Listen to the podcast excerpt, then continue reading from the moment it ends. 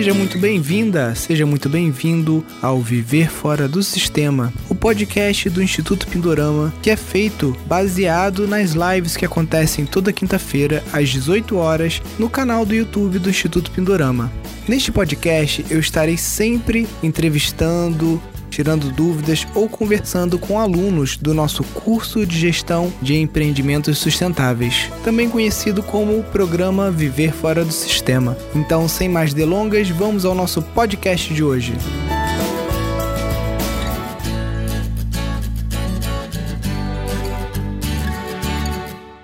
Fala pessoal, bem-vindo a mais uma live do programa Viver Fora do Sistema. Essas lives acontecem toda quinta-feira às 18 horas e toda, todas essas vezes a gente faz estudos de casos com alunos do nosso curso de gestão de empreendimentos sustentáveis. E hoje eu tenho aqui a Graziela. Tudo bem, Graziela? Boa noite. Boa noite, Nilson. Boa noite a todos. Tudo bom? Tudo na paz, Grazi. Como é que você falou que o tempo aí tá, tá quente, né? Que tá um frio danado. Aqui faz um calorzinho, mas à noite tá igual o deserto. Chega à noite a temperatura cai bastante. Ah, que legal. É, Grazi... Mas durante o dia, durante Sim. o dia tá bastante quente. Ah, que bom. E muito, ventando muito. Que ótimo. Grazi, é, eu queria começar pedindo para você contar assim, é, brevemente assim, um pouco da sua biografia e como que você chegou nessa sua chácara aí em Monte Claros e passar um pouquinho de detalhes do espaço, né? Eu sempre tive muito contato com a natureza através dos, das fazendas do meu pai. Meu pai tinha fazenda e a gente passava férias nas fazendas, na fazenda. E é, quando eu fui estudar, eu fui para Viçosa. Eu não estudei agronomia, não fiz agrícola, nada nessa área. Eu fiz educação física, porque na época, mulher não, não podia estudar no meio de muitos homens, então eu optei por educação física, mas em Viçosa, eu, meus amigos eram todos da área da agricultura, então eu acompanhava muito as pesquisas e viajava muito com eles. É, eu fui embora para Londres, eu me formei, fui embora para Londres, fiquei 12 anos lá, mas sempre voltava para o Brasil e indo para a natureza. Muita, assim, eu gosto muito das cachoeiras e da, da natureza, o contato é, em geral. E em Londres, é, quando eu morei em Londres, eu morei na Espanha e na Inglaterra, eu entrei em contato com uma terapia que chama cinesiologia. E a cinésio, ela é muito voltada para o que é mais natural. É, a gente faz um teste muscular e eu acesso o inconsciente da pessoa e através do teste muscular, é, o corpo da pessoa me diz o que eu tenho que fazer. Então, eu faço desintoxicação é, com produtos naturais, eu uso os pontos meridianos. Então, isso foi agregando tudo. Voltei para o Brasil, abri uma loja de produtos naturais, castanhas, sementes, ervas, especiarias e produtos gourmet. Mas eu prefiro eu prefiro estar no mato e eu não dei muito certo no comércio. é uma coisa que me, prend, me prendia muito e a minha minha ânsia de estar num sítio foi crescendo, foi aumentando, e aí é, esse ano surgiu uma oportunidade, eu troquei o meu apartamento pelo um sítio. E eu, a vida toda eu morei num sítio, que eu morava num sítio dentro de Montes Claros, porque meu pai já tinha essa área, então a cidade cresceu e a gente ficou dentro da, da cidade em um sítio. Entendi, isso já aconteceu algumas vezes já, e algumas pessoas até se surpreendem. Eu tive uma amiga ali em São Roque, ali na, na Raposo Tavares, que com o passar dos anos a cidade foi chegando, foi chegando, até que um belo dia chegou para ela um carnê de PTU no valor de 28 mil reais. Uau! é. E aí ela acabou tendo que desmembrar a parte da frente do terreno que dava para o asfalto, para que fosse feita alguma finalidade comercial ali e a parte de trás ela ficou e ficou brigando ali para conseguir descaracterizar, porque era uma propriedade rural, né? E eles estavam querendo cobrar IPTU. Sim, aqui onde eu estou já é uma propriedade rural, é uma comunidade rural, só que já faz parte da prefeitura de Montes Claros. Então eu não sei, assim, isso é recente, mas é uma área de chacreamento e mas na chácara que eu morava dentro de Montes Claros, tem três nascentes e agora está passando uma avenida. Eles estão fazendo uma obra grande, está passando uma avenida. E eu corto o coração de saber. Eu tentei entrar em contato com o ambientalista da região para, pelo menos, fazer algo a respeito das nascentes dentro dessa. É, na passagem dessa, dessa avenida, a fins didáticos, talvez é, visitação de escolas, mas uhum. não tive êxito. É, é, triste. É, não é. E conta pra gente um pouquinho, Grazi, como que você chegou aí em Montes Claros, se você já tinha alguma conexão familiar, é, como que você adquiriu essa terra, é, as características dela? Bom, aqui, eu sou de Montes Claros, nasci aqui, norte de Minas, é uma região mais seca. É o segundo, aqui é o segundo entroncamento do Brasil, é de é, onde que os caminhões passam para ir para o Nordeste. Então a minha chácara é, é muito próximo do, da BR. Então essa BR é muito movimentada. E a região aqui também, ela tem muitas, é, tem umas áreas que a Unesco veio, fez um, é, uma, um estudo e eles estão protegendo as áreas e, inclusive, encontraram há uns três, uns quatro, cinco anos atrás, descobriram um pássaro, um, uma ave é, que eles achavam que estava em extinção. Então, é uma área que está tendo muito, que o turismo está começando a crescer por causa dessas cavernas. Acho que é a segunda caverna maior do mundo, não, não, não sei ao certo mas são, são cavernas muito extensas e que é, ainda não chegaram, não tem muita acessibilidade lá.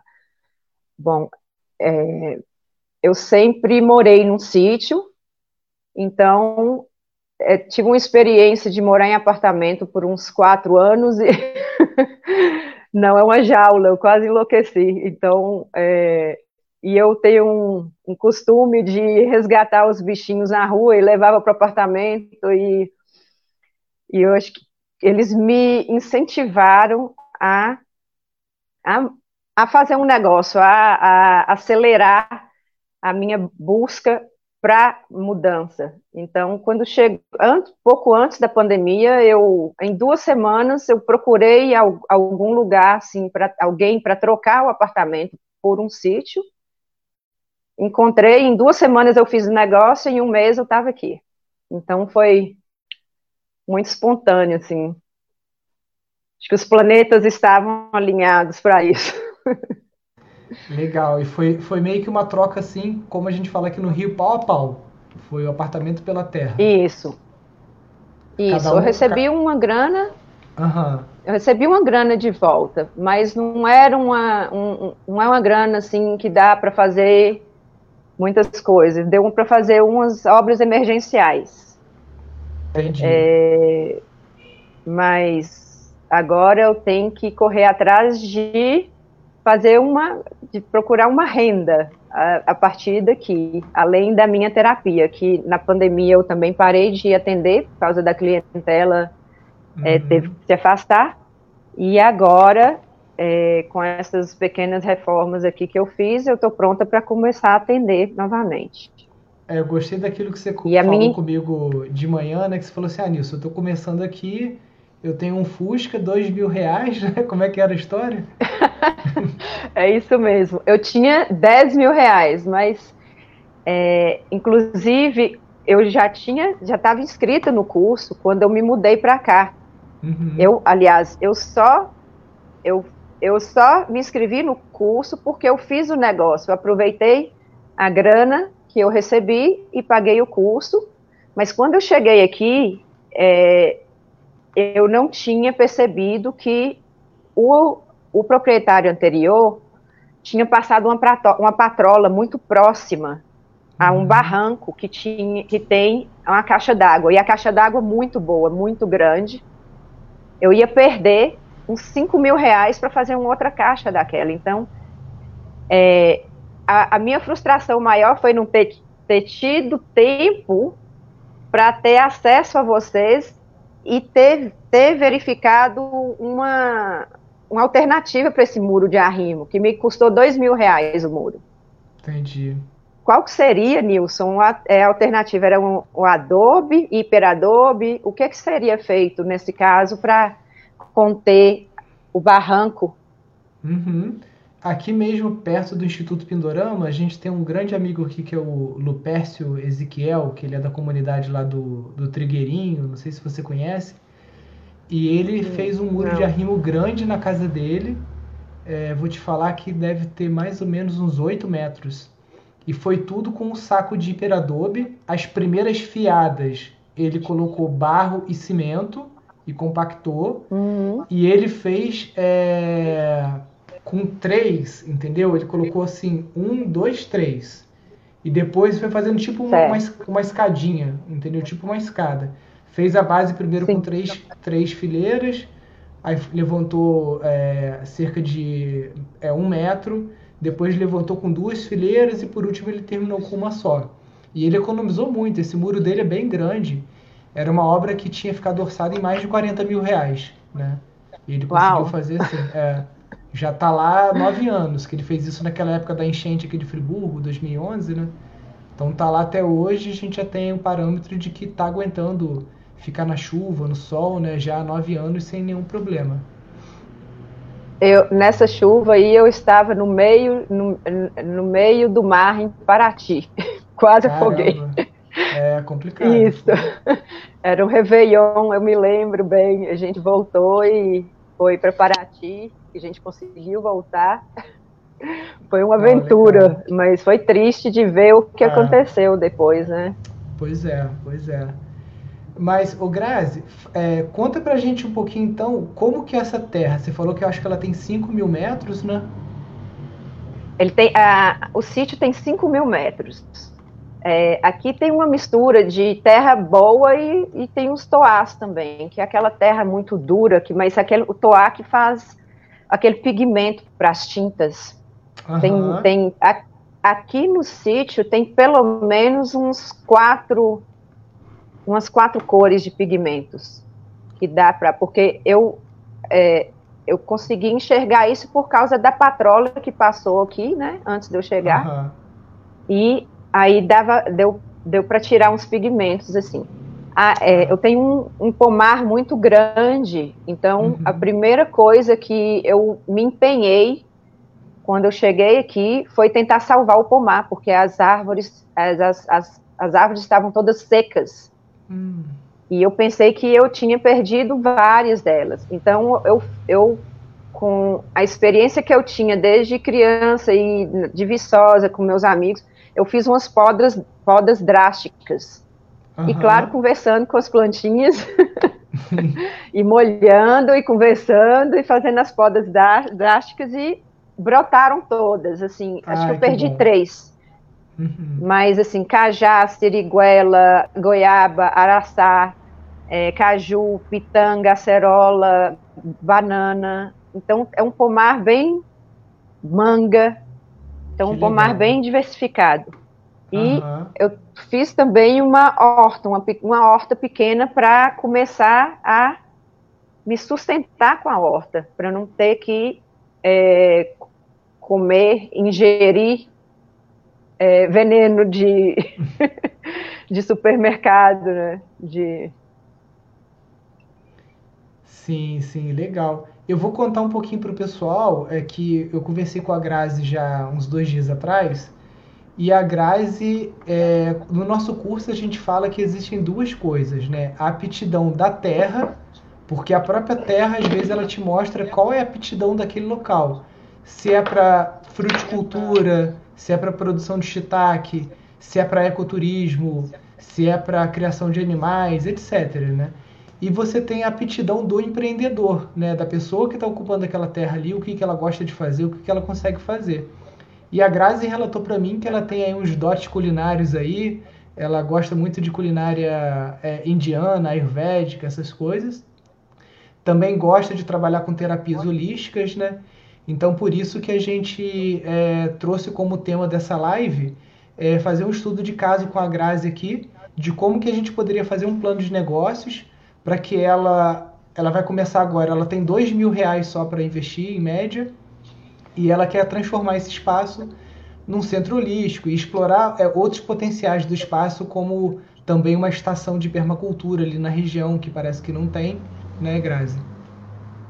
Não tem aqui e as pessoas são bem bastante receptivas, porque eu já conversei com muitas pessoas, ninguém sabe o que é permacultura a uhum. grande maioria não sabe, e é, são, eles são, estão muito interessados. Então, a minha intenção é de passar os vídeos aqui e, e começar a educar, principalmente as crianças, a, a é, trazer as pessoas aqui para o sítio e aos poucos é, e influenciando essa, essa cultura que isso, porque aqui ainda tem aquela cultura de matar os tatu, de matar, fazer farofa, de matar o saruê para fazer farofa. Então os bichinhos, os bichinhos ainda sofrem por causa que é uma cultura enraizada de muito tempo, né? Uhum. Mas assim, quando a gente começa a educar e eles entendem, aí eles mudam a, a visão e começam a querer e, e querem proteger. E, certo. Então, eu quero fazer um centro também de aprendizado aqui. Aham. Uhum. Tá interessante. A Grazi. E um é, Raman. Tá... Sim, o Raman também eu quero que você explique depois. É... Uhum. A gente tem umas características do, do, do, negócio da Grazi que é o seguinte: primeiro, ela está perto de uma BR, né? Ela tem já um pomar que. Esse pomar é produtivo já, Grazi? Olha, ainda está surgindo as primeiras frutinhas. Tem, assim, uhum. a mangueira dá, é muito fácil de dar. Tem, então, acho que é limão e laranja está começando a surgir os, os, as frutinhas. Está tudo florido, é, já brotou bastante, as folhas são novas. É, os galhos que estavam muito secos, já, já quase seca, alguns eu, eu cortei achando que estavam mortos, eles brotaram novamente. Então, uhum eu acho que daqui uns dois meses, talvez, eu vou ter já alguma fruta. Eu tenho araçá, Sim. mas o araçá não, não dá uhum. uma quantidade grande, né? Eles são árvores que já são adultas, então. Isso. Mas caiu no chão, tá brotando, Nilson. Então, assim, dá para fazer muita muda. Aqui tem angico, tem é, aroeira, é uma terra hum. preta boa na área do pomar. Entendi. Entendi. Mas você tem muito alguma... cupim também. Sim. Você fez alguma adubação nessa, nessas frutíferas agora que você fez essa poda não? Não. A, o sítio ela tem uma inclinação. Então, quando a água vem, é, varre tudo lá para baixo. Então, é uma inclinação que eu acho que é favorável, porque dá uhum. para fazer é, futuramente é, o caimento para não é para fossa, como se como é que fala o da bananeira? Ah, o círculo de bananeiras. Isso. Uhum. Isso, círculo de bananeiras. Mas isso aí tem que ser estudado, porque tinha aqui uma cisterna muito funda uhum. e o senhor, o primeiro proprietário do terreno, ele transformou a cisterna em uma fossa. Então uhum. eu tenho que estudar também sobre isso para ver o que, que é melhor se é o biodigestor, se é a, a bananeira. Uhum. Então, esse declínio de água, eu, eu comecei a fazer umas contenções, abri um, um eles chamam aqui de rosário, para uhum. a água ficar ali um pouquinho mais, para depois, para não varrer a água, não passar por ela. Então, para ficar um pouco ali nas raízes das plantas das, sim, do pomar. Sim. É, lá na, na, nas aulas de, de, design de permacultura, leitura da paisagem, fala um pouquinho dos sueios, que são formas de você estar tá, é, segurando um pouco, retendo a água no terreno, né? Que a água, a água é uma energia que passa pelo terreno com nutrientes e tudo. E a permacultura ela vem trabalhando com, com a linha chave, que é o, o talveg principal, e formas de você estar tá segurando ao máximo essa água dentro do terreno, né? Ainda mais aí que você falou que é uma região que é bem seca, né? Que atipicamente está chovendo bastante agora, mas que o normal é de ser uma região bem seca, né? Isso. Eu, é, aqui no terreno, aqui no sítio, é, o proprietário anterior, ele fez um, um laguinho para reter essa água. Então, isso também é, foi muito bom de uhum. chegar aqui e já ter tido isso pronto. Então, eu Sim. tenho um, um laguinho ali que, assim, já secou, a água já baixou bastante, porque a, a época das chuvas já passou. Então a gente está entrando na época das secas, então já baixou muito, mas eu vejo que ainda tem água para manter o terreno úmido. Ah, legal, legal. É, então você já deu algum, alguns recursos que você tem, né, para a gente ver como que a gente vai fazer para gerar receita aí para você. Você tem os cupinzeiros, uhum. você tem as frutíferas, que o, o cupinzeiro eu tô falando pelo seguinte, um dos professores do curso, o arquiteto Tomás Lotufo, não sei se você lembra de alguma aula dele, ele construiu uma casa lá em Botucatu, no sítio dele, só usando cupinzeiro. Ah. Ele. Ah. Ele pegava o serrote, aquele serrote grande que é o traçador, e cortava uhum. os blocos como se fossem blocos de adobe, né, do cupinzeiro. E lá tem tanto cupinzeiro Sim. que ele conseguiu cortar uma quantidade de, de cupinzeiro suficiente para fazer vários blocos. A casa ficou com uma parede muito grossa, então isso leva a habitação a ter uma inércia térmica maior, então ela demora mais para ficar quente durante o dia, né? Então a casinha fica fresca e no à noite também ela demora mais para perder calor, então ela fica mais aquecida também durante a noite, né? É uma casa que ele aluga lá no sítio, ele fala que nunca nunca fica sem inquilino, né? Porque o pessoal gosta muito da, da casa a temperatura, né? Que bom saber. É, você falou aí de construir as tiny houses, né? Não sei se a quantidade de cupinzeiro que você tem dá para fazer uma casa grande, mas tá, talvez uma tiny house você já consiga ir cortando esses cupinzeiros e, e preparando esses blocos para depois construir. Nilson, a gente vai andando pelas ruas aqui e a gente vê os cupinzeiros. Uhum. Inclusive da, da Dodge, porque eu tenho um vizinho aqui que tem um, um, um cajueiro enorme, maravilhoso, e o cupim está acabando com o cajueiro. Então, qual seria a opção? Assim, teria que cortar o cupinzeiro em cima da, do cajueiro? É, o ideal, o, o Tomás Lotufo, ele utiliza cupinzeiros que já são abandonados, sabe? Porque aquele barro ah, do, do cupim o cupim ele, ele, ele meio que come o barro e ele cospe. E com isso ele faz uhum. uma, um processo químico e, e, físico no barro que o barro se torna hidro, hidrorrepelente. Por isso que o cupinzeiro não, não desmancha né, com a chuva. E agora ah, o, os ataques de cupins nas árvores, aí a gente tem que ver alternativas aí de controle de praga da, da agroecologia, né? É, tem algumas espécies né, de biopesticidas, biofertilizantes, bioinseticidas que se fazem, né, à base de NIM e tudo mais, mas você tem que tomar muito cuidado é, porque o NIM ele pode ser danoso para as abelhas nativas, né? Então tem que tem que ser uma aplicação pontual, talvez diretamente no cupinzeiro, tem que dar uma investigada maior para ver o que, que tem de alternativa natural para estar tá fazendo um controle aí desses desses cupins, né? Que o tamanduá, uhum. né, que era o, o, o, predador, né, tá, tá em falta, né? O pessoal daí já deve ter comido tudo. Tem né? falta. É, aqui tamanduá eu vi em Viçosa, eu não vi, nunca vi um aqui na região ainda não. Mas tem muito saruê, muito tatu. Sim, sim.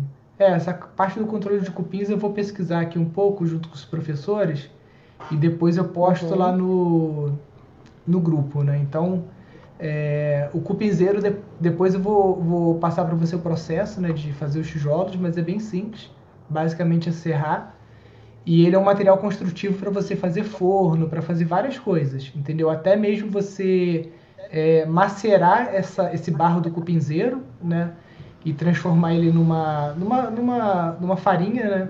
Depois você adiciona água e ele se torna um reboco fino muito bom também para você fazer o reboco das suas casinhas aí para não deteriorar com a ação da chuva. Ah, que ótimo saber. E ele funciona com a técnica do Dadelact? Se for o Tadelact, no... o, o Tadelact, ele, ele utiliza outros materiais, né? Eu vou, eu vou conversar com o Kobe Chalev, porque aqui no Brasil é uma das pessoas que eu conheço que mais é especializadas no, no, no Tadelact, né? Para ver se ele já utilizou o, o cupinzeiro. É. Uhum. E co conta pra gente então, Grazi, dessa questão do, do, do Raman e do seu sonho aí com o centro holístico, né? Como que você pretende também, se você quer trabalhar com o pessoal da estrada, se passa muito turista aí, você quer abordar eles, se você vai trabalhar com tipo caminhoneiro ou com o pessoal da, da própria localidade, né?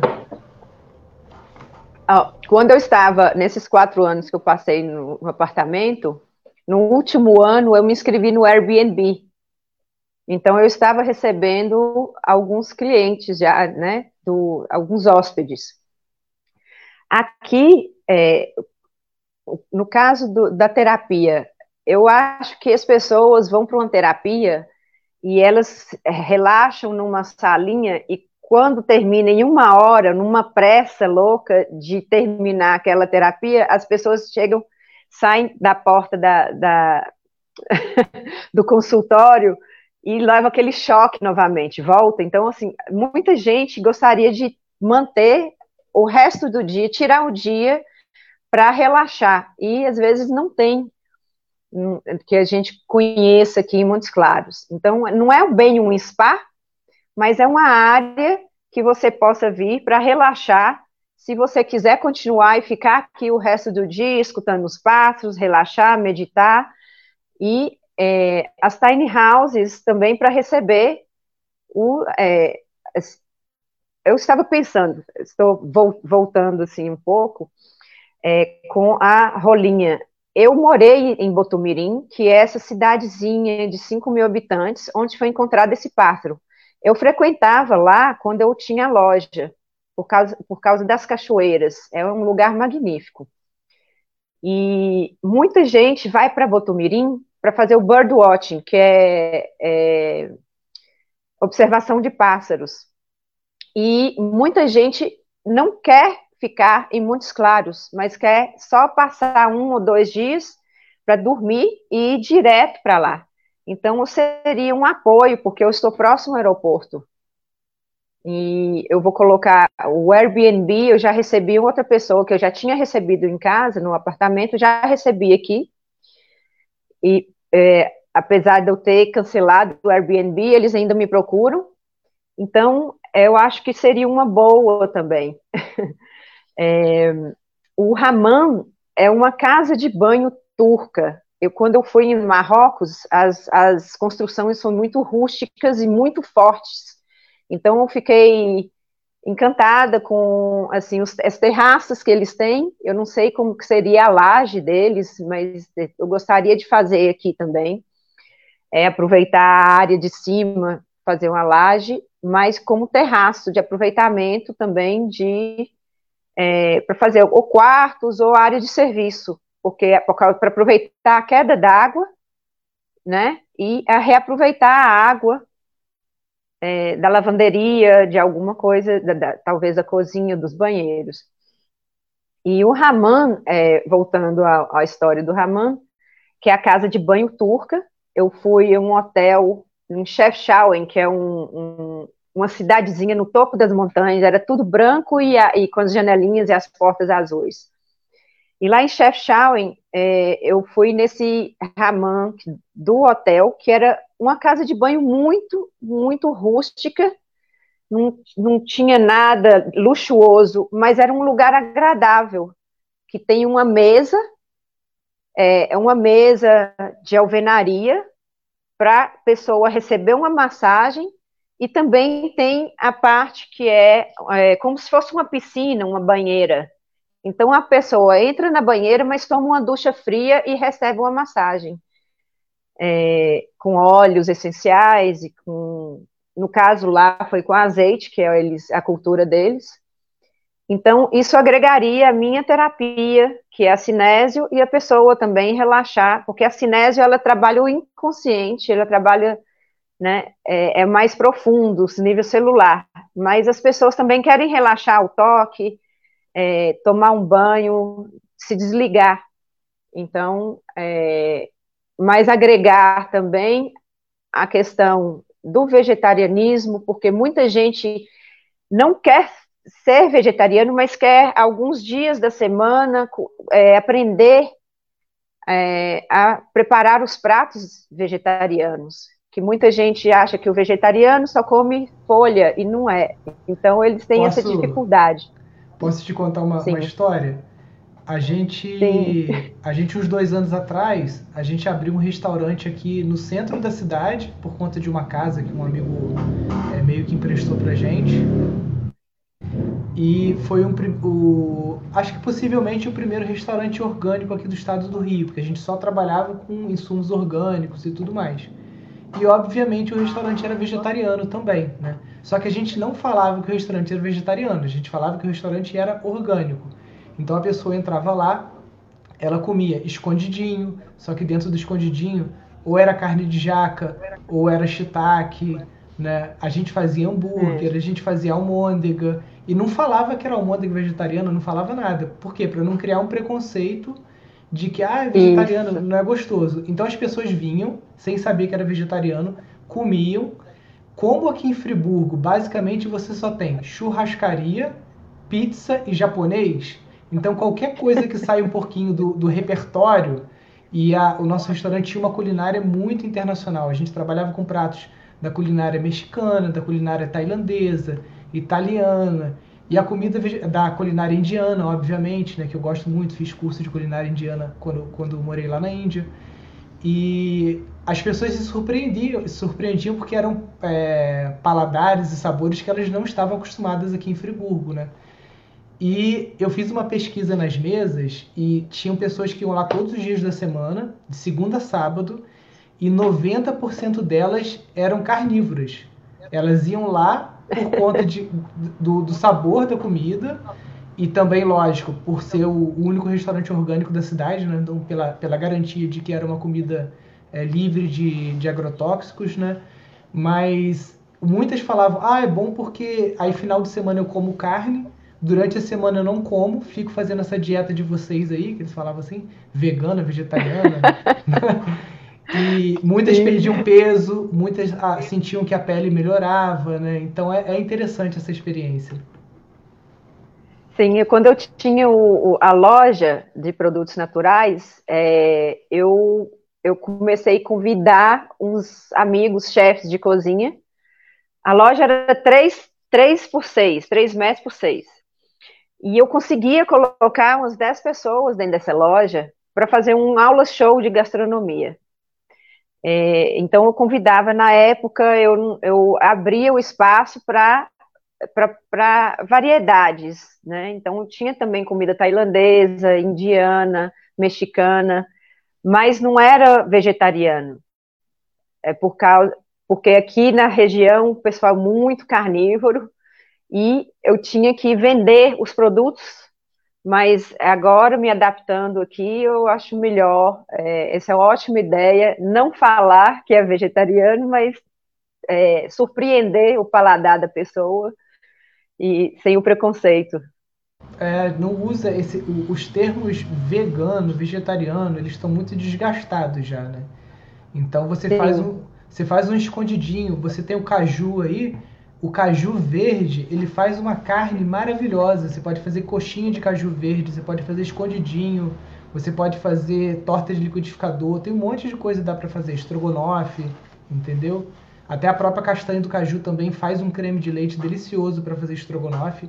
Era o que a gente usava lá para fazer também, né, o, o, nosso estrogonofe. Então tem, né, é, é, acho que vai ser uma característica do seu empreendimento nessa questão da culinária que você gosta muito, né?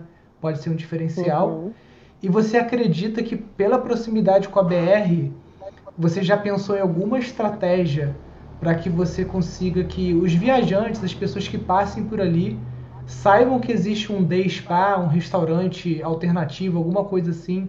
É, em, já pensou em sinalização, é, Google, aquele Google Meu Negócio, né, que você consegue botar um, um pontinho lá no Google Maps para o Google, Google, Maps indicar. O que, que você já pensou com relação a isso?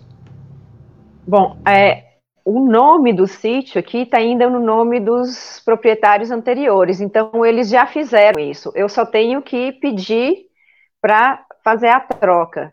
Eu ainda não fiz porque eu ainda estou fazendo essas reforminhas e ainda não tenho como receber as pessoas aqui. Então, isso é um projetinho que eu vou ter que, aos poucos, convidando as pessoas que quando a gente convida, a gente tem que receber bem. Então, eu ainda não estou preparada para receber as pessoas, porque eu ainda estou pintando o ambiente, estou fazendo as tintas. É, tô, é, tive uma dificuldade com a tinta, é, Nilson, que eu fiz a tinta com cal, usei a, a, o óleo de linhaça e o vinagre, mas eu passo a mão e ainda sai um pouquinho de cal. Teria, você tem um, uma solução para isso? Para se é tem um finalizador? É, se é parede de alvenaria, como eu estou vendo, geralmente o pessoal coloca um é. pouquinho é. de cola, cola branca, cola PVA, como fixador. Sim, eu Já, fiz a cola.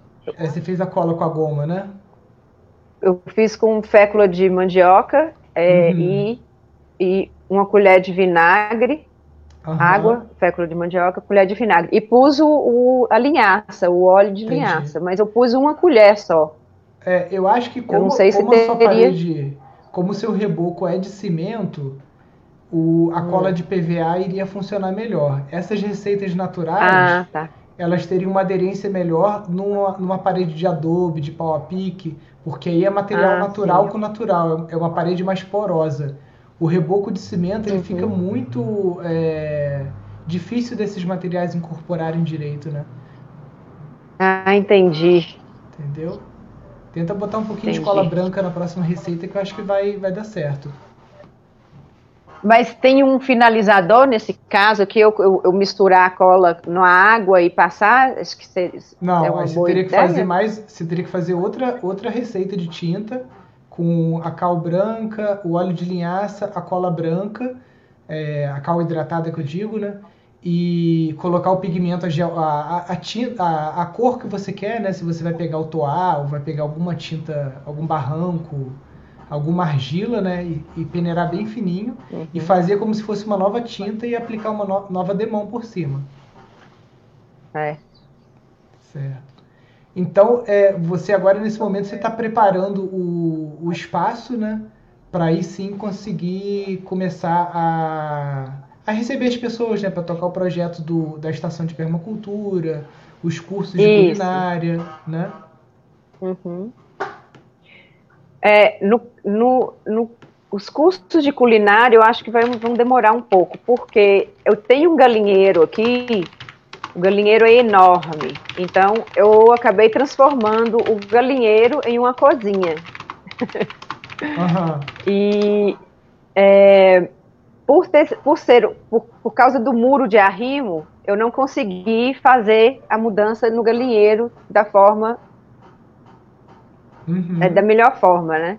Certo. Então eu acho que eu não vou poder ainda receber as pessoas fazer nada de culinária enquanto eu não puder é, reformar o galinheiro para poder cozinhar dentro, porque era um galinheiro, então tem tem uhum. partículas, né?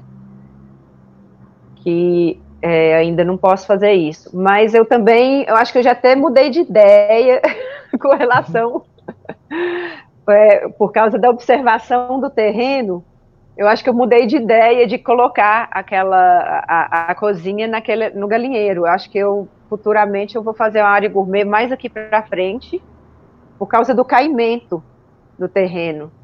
Uhum. E ali, no galinheiro, talvez uma, uma área de, de aprendizado ou de, de, de trabalho, um, tipo um, um local que a gente possa trabalhar. Uhum. Mas você assim, chegou, eu tenho interesse. Você chegou a concluir aquele primeiro módulo do, do design de permacultura? Chegou naquela atividade é, para fazer o croquis, o desenho? Tu já chegou a fazer um esboço? Sim. Sim, eu fiz um esboço, mas assim, eu tenho que mexer, porque cada uhum. dia que eu ando aqui eu descubro uma coisinha que a gente sempre mexe um pouquinho, né? Ah, com certeza. Ou então muda, muda de ideia. Eu tô no sítio aqui desde que nasci, né? E morando no sítio tem, tem quase 12 anos e toda hora a gente passa, vê uma coisa diferente, tem uma ideia diferente. Às vezes alguém de fora vem e te dá uma visão também diferenciada, né? Que você, ah, nunca tinha parado para pensar nisso, né? O Tião, é. o Tião Guerra, que é um grande amigo aqui de Friburgo, tá perguntando se você está sabendo do edital da Ashoka para turismo sustentável.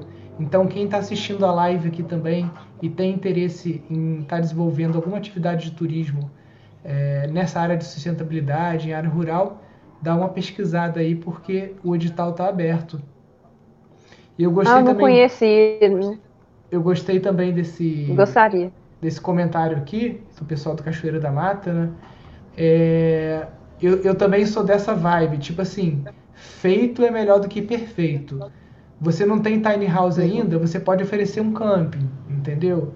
Você não tem banheiro Isso. externo, você pode fazer banheiro seco, você pode fazer um chuveirão, já caía quente. Então, tipo assim, para você é. começar, né? Já começa. Ah, entendi. É, aqui tem uma área excelente para camping, porque é, as aroeiras e, as, e, a, e, os angicos dão, dão uma sombra muito boa. Tem pau preto, um pau preto maravilhoso aqui também. E as chácaras do lado, é, não tem ninguém, de um lado que eu tenho, é, não tem ninguém morando. Então, eu Entendi. pensei em colocar um shiitake ali, pedir permissão para o proprietário e colocar um shiitake ali. Só que eu acho que a, a região aqui por é, causa da a falta de umidade, não funciona, né? Não, você vai ter que, Aqui não... que climatizar muito, porque ele precisa de pelo menos 80% de, de umidade do ar e a temperatura também tem que ser baixa. A altitude tem que ser pelo menos aí uns 500 a 600 metros. Né? Então ele tem algumas Aqui a altitude está bem, tá mas bem. acho que a umidade não. umidade não. É, a umidade você consegue controlar com microaspersores, né? Que é um, é um dispositivo que você uhum. fixa ele numa mangueira e ele faz tipo Sim. uma névoa, uma névoazinha de água e você consegue manter a umidade é, no, no, que é ideal, né? Tem que ver só a questão da temperatura, né? Porque ele não gosta muito de temperaturas acima de 20 graus. De 25 graus, desculpa. Ah, então então, é fora de cogitação. Aqui pega fogo. é, não, legal. E, e Grazi, você já conseguiu é, fazer conexões aí na sua biorregião, né? Além das pessoas locais e tudo mais, existem é, nas proximidades outros coletivos de permacultura, de alguma coisa, assim, mesmo que não seja de Montes Claros, né? Que você falou que não tem, mas aí mais próximo. Um, quando eu morei em Botumirim, eu, eu entrei, eu, eu, eu era vizinha do pessoal é, ligado à prefeitura. E eu, eu percebi lá que eles têm muita, muita carência de informação sobre a permacultura. Uhum. Porque tem coisas muito simples a serem feitas, mas que eram, assim, viravam um, drama para a população da cidade inteira. Eles tinham que fazer reuniões para discutir aquilo, um problema com a Copasa. E, assim, é, coisas simples que eu sei que poderiam ser feitas, mas por, por falta de informação, eles não. Então, acho que tem. Eu tenho muitos amigos que em cidades muito pequenas aqui próximas, né, uhum.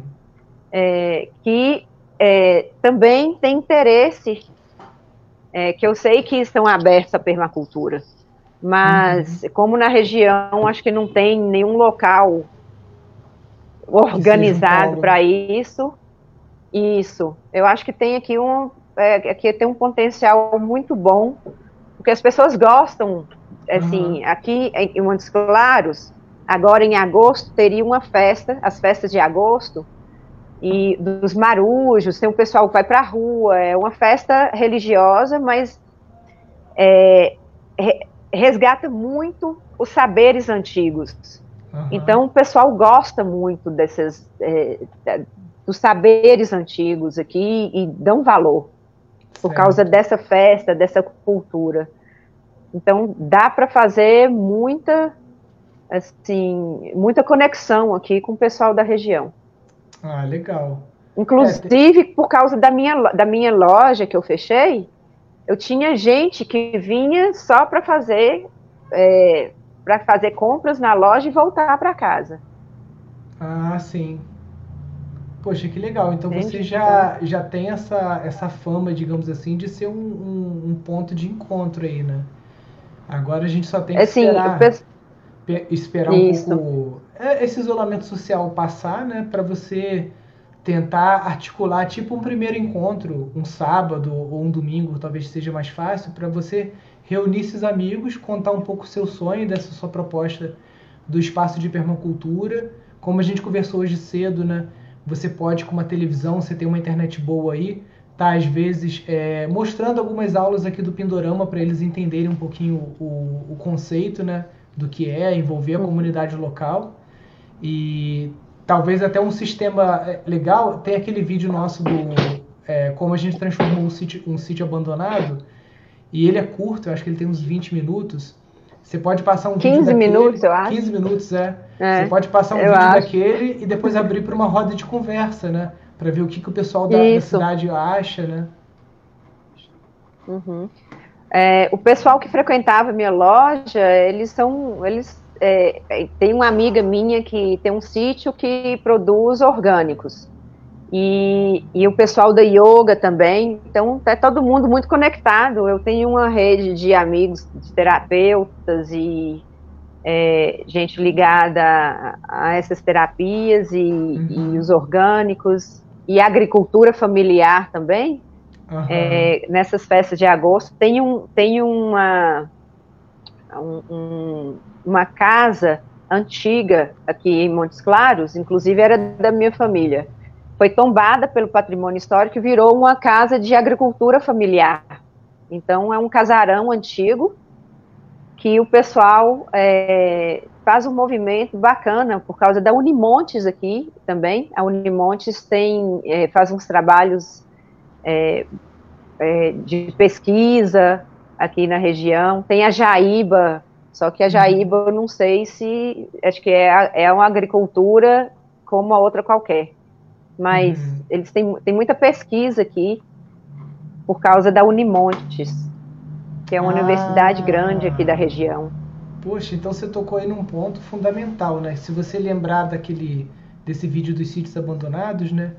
Uma das coisas que ajudou o Instituto Pindorama a alavancar foi a parceria com as universidades. Né? A gente abriu espaço aqui para receber é, estudantes, desenvolver estágios, é, trabalhos em, em, em, parceria, né?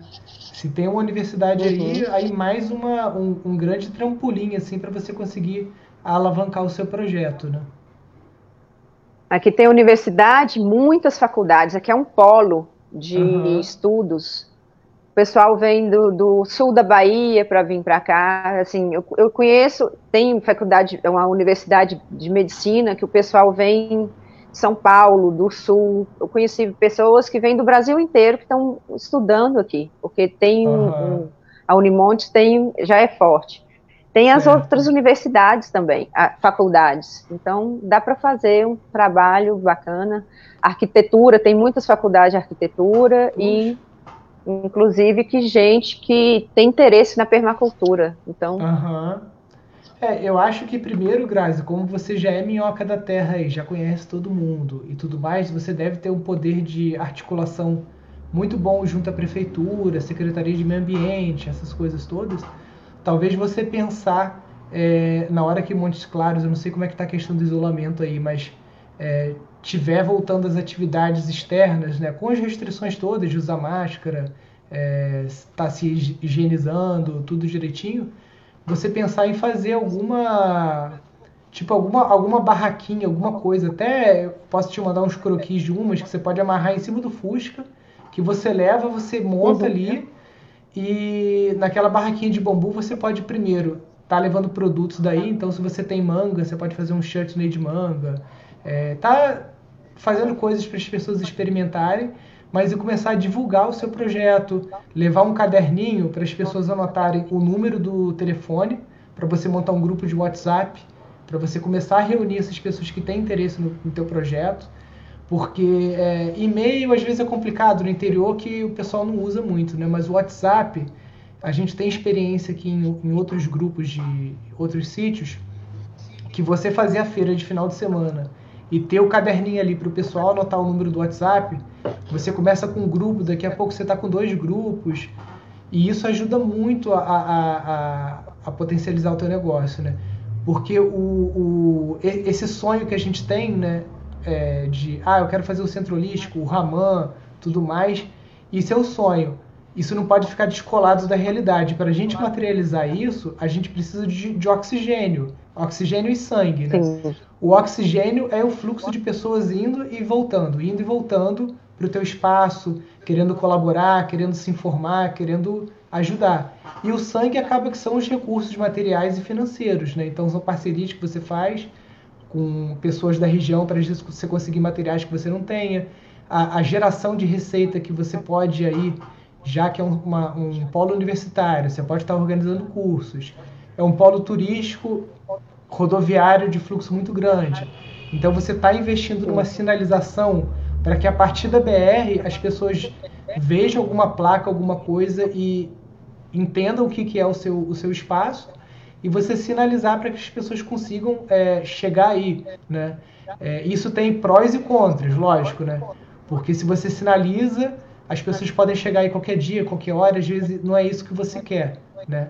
Mas se você não. tem a intenção de, de montar um, um, uma, uma coisa mais restrita e tudo mais, você pode usar o, como a gente falou, o Google My Places, né, o meu negócio. Você coloca os horários de atendimento, Sim. tudo direitinho, isso já te ajuda a dar uma filtrada também para não, não se tornar uma coisa inconveniente para você. É, tem que ser mais seletivo, porque eu sozinho aqui fica muito é, eu fui muito exposta, né? Então tem que colocar mais, assim, tem que selecionar um pouco melhor do que simplesmente as pessoas passando e entrando. Então tem que analisar uhum. bem. Sim. Né? Ter alguns Não, cuidados. E até, e até o fato de você estar sozinha, né? Isso é uma coisa que a gente precisa mudar, né? Então, primeiro você faz essa lista de amigos e de pessoas da região que estejam interessadas no projeto, e aí com isso você consegue fazer tipo uma escala de trabalho, né? Olha, a gente todo domingo vai se encontrar ou todo sábado e você faz uma é tipo aquele aquele a raiz do mutirão, né? Você chama as pessoas, você pode compartilhar um conhecimento através das, das videoaulas do Pindorama, pode oferecer uma broa de fubá, um café, alguma coisa é que você faz aí que que as pessoas até não conheçam, né? Que venha por curiosidade acontece esse encontro e você já consegue, por exemplo, desenvolver um, um, banho, um banheiro seco para já começar o seu camping, instalar um chuveirão, fazer um aquecedor solar de baixo custo para o pessoal poder tomar banho à noite no camping. E com esse mutirão Sim. as pessoas vão se animando. A gente fez uma experiência assim aqui perto em, em Guapimirim, em um sítio também de um aluno. Primeiro a gente montou um grupo no WhatsApp, né, com o nome do sítio e naquele grupo do WhatsApp a gente começou a reunir pessoas, é, ou do Rio, ou de Niterói, ou de Guapimirim, Cachoeiras de Macacu, que são as cidades próximas ao sítio dele, que teriam interesse de passar o domingo lá, de ir para lá, conversar sobre permacultura, é, capinar, fazer um canteiro, de estar tá em grupo é, aprendendo, né? E isso é muito legal, porque a maior parte das pessoas às vezes passa o domingo ou na internet, ou vendo televisão, ou fazendo nada, né? Então, você proporcionar para as pessoas essa, essa possibilidade de sair de casa, de conversar sobre permacultura, fazer novas amizades e tudo mais, você vai criando essa cola na sua região e esse boca a boca, né? Ah, vamos lá no sítio da Grazi lá, porque todo domingo tá rolando uma atividade, ela passa uma aula, depois tem um, um rango legal lá. É, aquele, é aqueles negócio vegano lá, mas é gostoso, né? E aí começa. É, eu faço chá. Eu, eu, já faço isso, Nilson. Eu tenho eu, o, o chutney, eu faço, é, o hummus. E tem outras pastinhas, pastinha de berinjela, né? Antepasto de berinjela e outros antepastos, e o chapate. Então ah, eu legal. fico seduzindo as pessoas. eu fico seduzindo as pessoas com os, o chapate e os molinhos e, os... e aí eu vou acrescentando uma, uma cenourinha ali junto e tal, e aí todo mundo adora. Uhum. Primeiro se fala que você é só vegetariano, tem um preconceito, né? Mas eu falo, não, aí eu não falo nada, Isso aí. só falo que tá gostoso. O... E todo mundo adora. Não, eu gosto sim. O Guilherme que tá perguntando, tá falando, nossa, como começar? Muito conteúdo, né? Realmente, para quem está caindo meio que de paraquedas nessa live, nunca ouviu falar de permacultura, de agroecologia, é muita informação, né? Então aqui na descrição do vídeo a gente colocou o link, eu vou colar ele aqui agora nos, nos comentários também, é, para vocês se inscreverem no nosso workshop que é 100% gratuito, são quatro aulas, vai ser agora em agosto, e nesse workshop a gente vai apresentar tudo isso que a gente está falando aqui de uma forma mais organizada, também com material didático, apostila e tudo mais, para quem quiser é, ou aprender a gerenciar sítios, né, ser gestor e poder trabalhar com isso, oferecendo trabalho para pessoas que têm, são donas de sítio. Imagina que a Grazi, ela não fosse aluna nossa, ela tem esse sítio e está lá desesperada, querendo uma parceria para alguém desenvolver o espaço dela, né? Então, o gestor de empreendimentos sustentáveis ele é capacitado para conseguir fazer isso. E quem já tem um sítio quer pensar formas diferentes de fazer as coisas, esse workshop nosso gratuito também ele ajuda a você estar tá, é, entendendo um pouquinho mais tudo isso que a gente está falando aqui, que às vezes nesse estudo de caso que a gente está fazendo com a Grazi aqui fica um pouco confuso, né? Mas o, o objetivo aqui é a gente está mostrando que existem outras outras opções, né? É, Grazi, você chegou, você chegou a, a, pegar um caderninho e meio que tipo assim fazer um, um, mini cronograma, assim, olha, primeiro eu quero fazer isso, depois aquilo, até do ponto de vista financeiro, porque como você está com uma verba bem curta, você vai ter que fazer uma técnica que é do. A gente brinca, chama de montinho montão, né? Você vai ter que pegar o dois mil reais, que é o montinho, e vai ter que transformar isso é. num montinho maior. Vai ter que fazer dois virar quatro depois 4 virar 8, 8 virar 16 e assim devagarinho para você conseguir fazer outras é. coisas, é. né?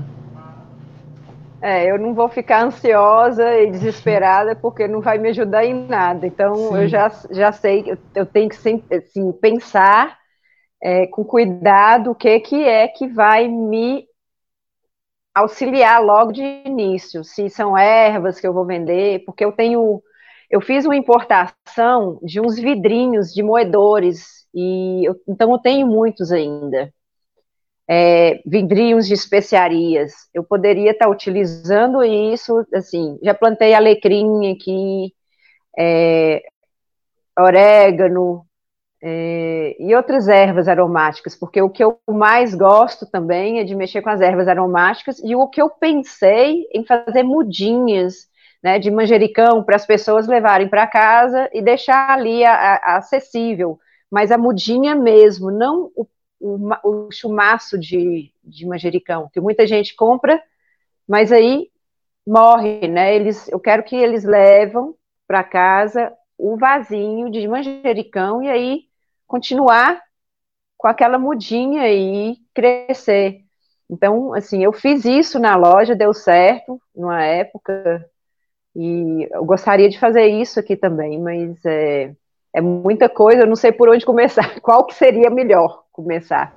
É, se é então, o camping, se é isso. Então, por isso que eu, que eu te aconselho a você colocar essas hum. ideias no papel, pegar um caderno, né, junto até com o material que a gente está passando lá no curso, de daquela modelagem de negócios utilizando o Canvas, né? Dá uma assistida nessas aulas da modelagem de negócio Sim. agora. Mesmo que esse módulo tá lá na frente, avança um pouquinho, porque aquilo ali vai te ajudar. E é. tenta reunir os amigos por dois motivos. Depois que você anotar isso tudo, fizer o teu canvas e tudo mais, chama a galera e você mostra aquele sonho para eles e pede o, o famoso toró de palpite, né? Deixa o pessoal dar os palpites e tudo mais. E com isso também você vai vendo quais são as parcerias possíveis né? Porque sozinho a gente não faz nada, você vai ficar maluca aí sozinha. Então, é, às vezes, tem um amigo seu que ele fala: Ah, Grazi, esse negócio das mudinhas, eu posso vir para cá toda quarta-feira e tá fazendo as mudinhas porque isso me interessa, é uma coisa que eu gosto. Taranã. O outro pode falar: Ah, eu te ajudo a fazer as especiarias secas porque eu queria aprender a desidratar alimentos, eu quero fazer um desidratador solar com você e tudo mais. O outro, ah, quando você uhum. for fazer um, um mutirão de cozinha aí para fazer um chutney de manga, alguma coisa assim, pode contar comigo. Então você você tem que ordenar as atividades. É, primeiro, botar esse sonho ali no Canvas, né? O Canvas vai te ajudar a isso. Depois você reunir uhum. os seus amigos, os seus parceiros mais próximos, pessoas da comunidade, para ver o que, que elas acham dessa ideia, se elas querem participar ou somar de alguma forma. Porque isso é uma coisa que o, que você está fazendo pode potencializar negócios delas, né? Então, isso pode, é, é, a gente fala que é o dividir para multiplicar, né? Isso pode estar tá gerando receita para você e para essas pessoas que vão estar tá trabalhando contigo. Algumas coisas vão ser trabalho voluntário mesmo, né? Porque às vezes não é uma atividade que tem uma rentabilidade financeira, mas outras coisas você vai conseguir que, que seja um ganha-ganha, um entendeu? Então a, eu vejo que a maior urgência agora é você fazer o teu canvas anotar isso tudo no papel e ele é bem simples de fazer, é uma aula curta lá, você vai ver que se você assistir agora no final de semana você consegue fazer o seu Canvas e tentar marcar uma reunião com essas pessoas e, e, e envolver. Você tem que envolver o pessoal. Entendi. É. Tem que movimentar e ficar conhecida, né? Exatamente. Nem que seja pelas pastinhas e pelo, pelo chapate. é. Legal, Grazi. Te deixei, te deixei mais confuso, mais confusa ou, ou tá dando uma Não, você me deu, você me deu uma orientação ótima, assim, que as, as ideias a gente tem muitas, mas é, o que fazer a gente sabe, mas o que não fazer, e eu, então a, a, ordem das coisas é muito importante, né? Porque às vezes a gente Sim. começa por alguma coisa que está lá no final e não dá certo, sendo que seria mais simples. Então já é. me ajudou bastante, sim. É, por Esse isso canvas que... aí. É, eu, eu, venho, eu venho de um, de um passado, digamos assim, de trabalho com, com análise de sistemas eu já trabalhei em multinacional, já trabalhei com, com empreendedorismo, já dei aula de empreendedorismo na UERJ.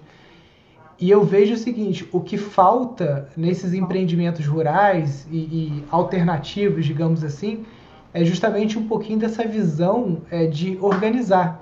Né? Porque senão a gente fica é. muito no sonho e o sonho fica descolado da realidade e aí o, o, o, o, empreendedor, o sonhador, ele quer fazer uma série de coisas, não consegue alavancar aquilo e começa a, a psicologicamente criar mecanismos de autossabotagem, começa a ficar depressivo, começa a ficar ansioso, porque é tanta coisa para fazer que você fica paralisado.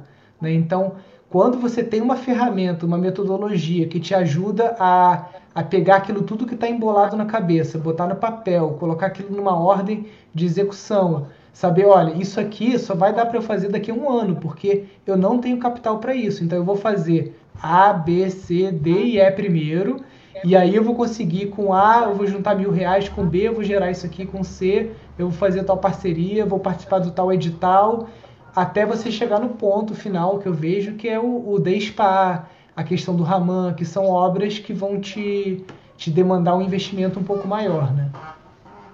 Sim.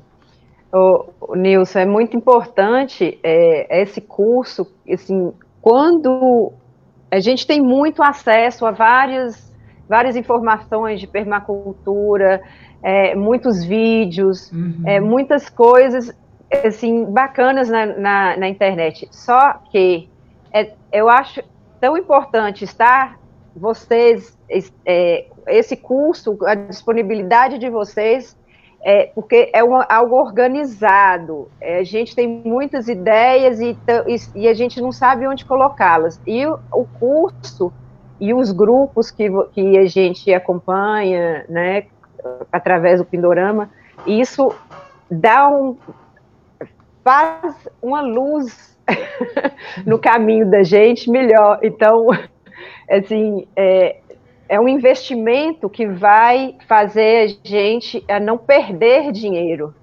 né? Porque vocês já passaram por isso, então isso é o que fazer e o que não fazer.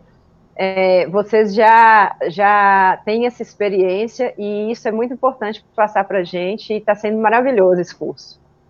É, o, o, trabalho em rede é muito importante, Grazi. Hoje você está fazendo de uma, participando de uma rede virtual, né? Eu vou até colocar aqui também no embaixo, quem quiser conhecer um pouquinho, o nosso portal da Rede Pindorama, está aqui o endereço.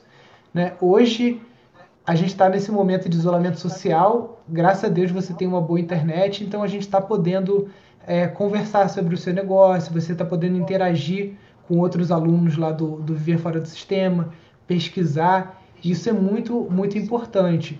O próximo passo é esse fortalecimento da sua rede aí, local, né, material.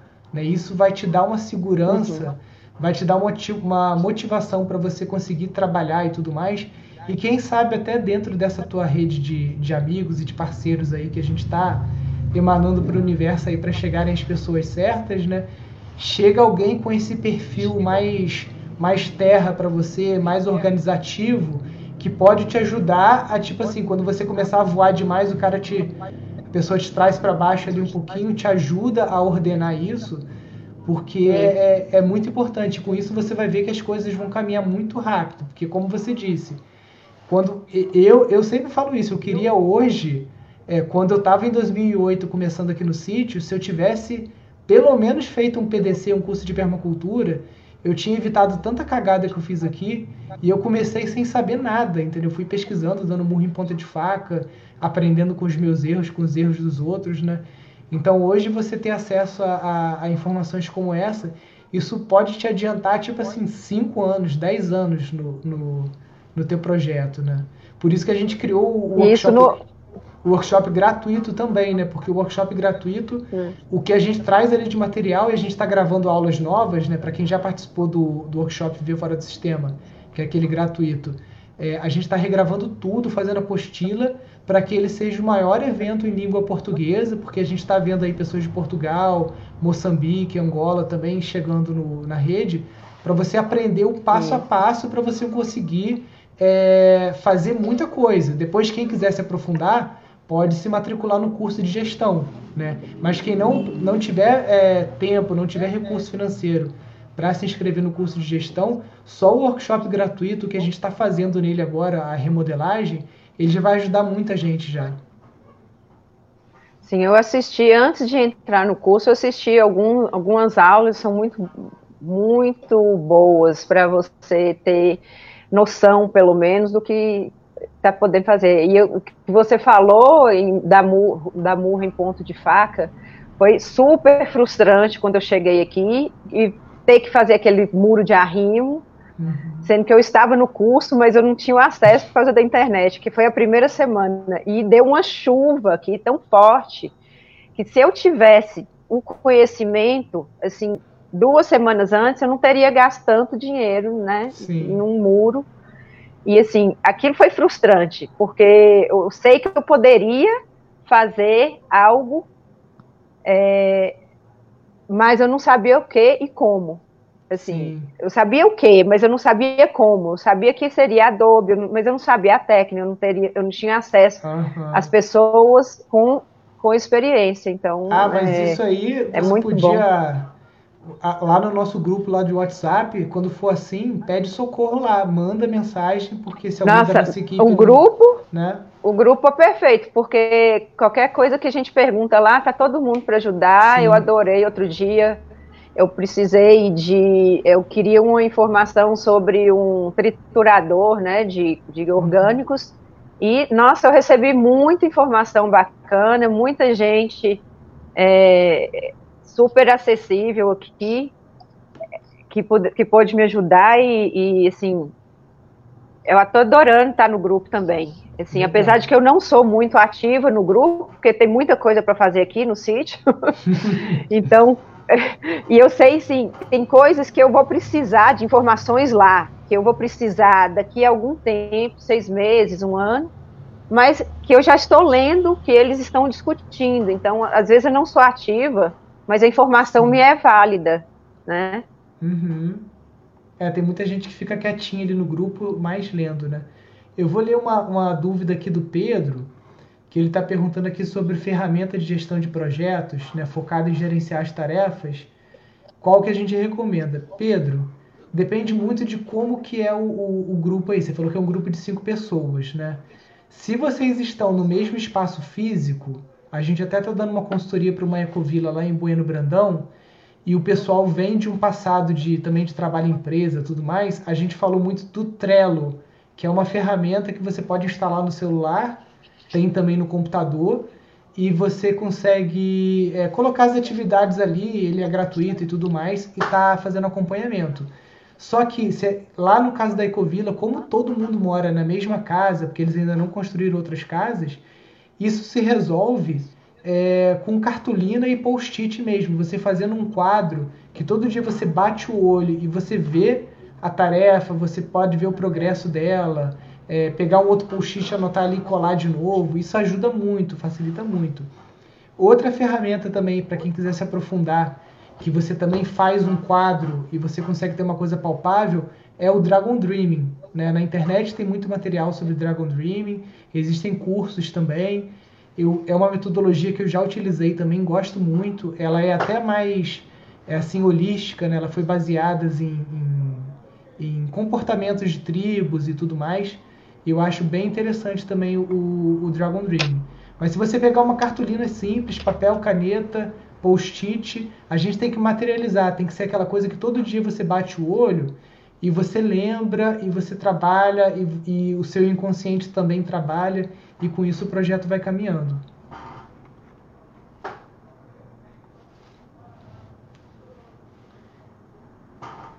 Bom, deixa eu ver se tem mais alguma dúvida aqui também da, da galera.